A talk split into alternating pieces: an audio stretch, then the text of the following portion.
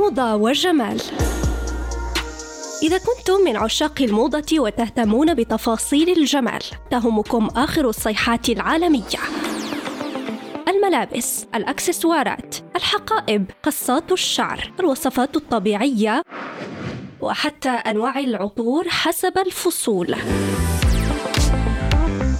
موضة وجمال عنوانكم المناسب يوميا مع أسماء الخياري على ريم راديو.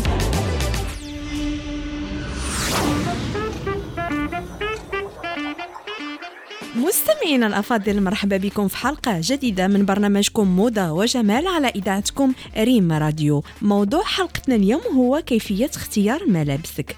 هناك بعض الأخطاء كتوقع فيها أغلبية ديال الفتيات والسيدات عند تنسيق الملابس بشكل يومي الشيء اللي كيقلل من اناقتها باستمرار لذلك اليوم غادي نتكلموا على طرق للحفاظ على إطلالتك والحصول على مظهر راقي ومتميز وبسيط.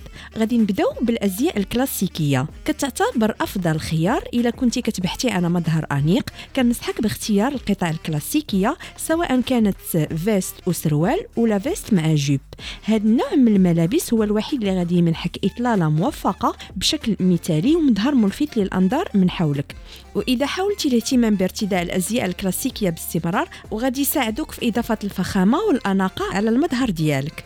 النقطة الثانية تجنبي الملابس المزينة بالعبارات. انتقائك للملابس الأنيقة عندها قواعد خاصة يجب أن تتبعها كل مرأة للحصول على مظهر راقي كيلفت الأنظار. اعتماد الملابس المزينة بالعبارات أو الكلمات أو حتى العلامات كيقلل من أناقتك. فمن الأحسن اختيار ملابس بسيطة وإذا لاحظتي أن أزياء المشاهير كتكون خالية من أي تفاصيل يمكن لها تفسد الإطلالة. اختيار القياس الصحيح. حرصي دائما على اختيار الملابس اللي كتكون مناسبة لشكل قوامك بطريقة صحيحة مع الاعتناء جيدا باش يكون قياس الملابس صحيح. لذلك ما كينصحش باختيار الملابس الفضفاضة أو الضيقة بشكل مبالغ فيه ويستحسن اختيار ملابس مريحة كتساعدك في الجلوس وحتى في الحركة. ننتقل لنقطة أخرى وهي جودة الملابس.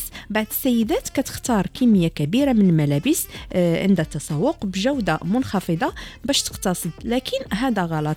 فمن المهم اختيار ملابس ذات جودة جيدة اللي غادي تكشف عن مدى أناقتك واهتمامك بنفسك.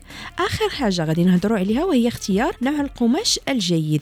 اختيار نوع القماش الملابس أمر مهم فهو كيكون واضح عند ارتداء الملابس ديالك وكينعكس على إطلالتك. فمن الأحسن اختيار الأقمشة اللي كتعطيك مظهر أنيق ورائع بحال الساتان حرير أو القطن.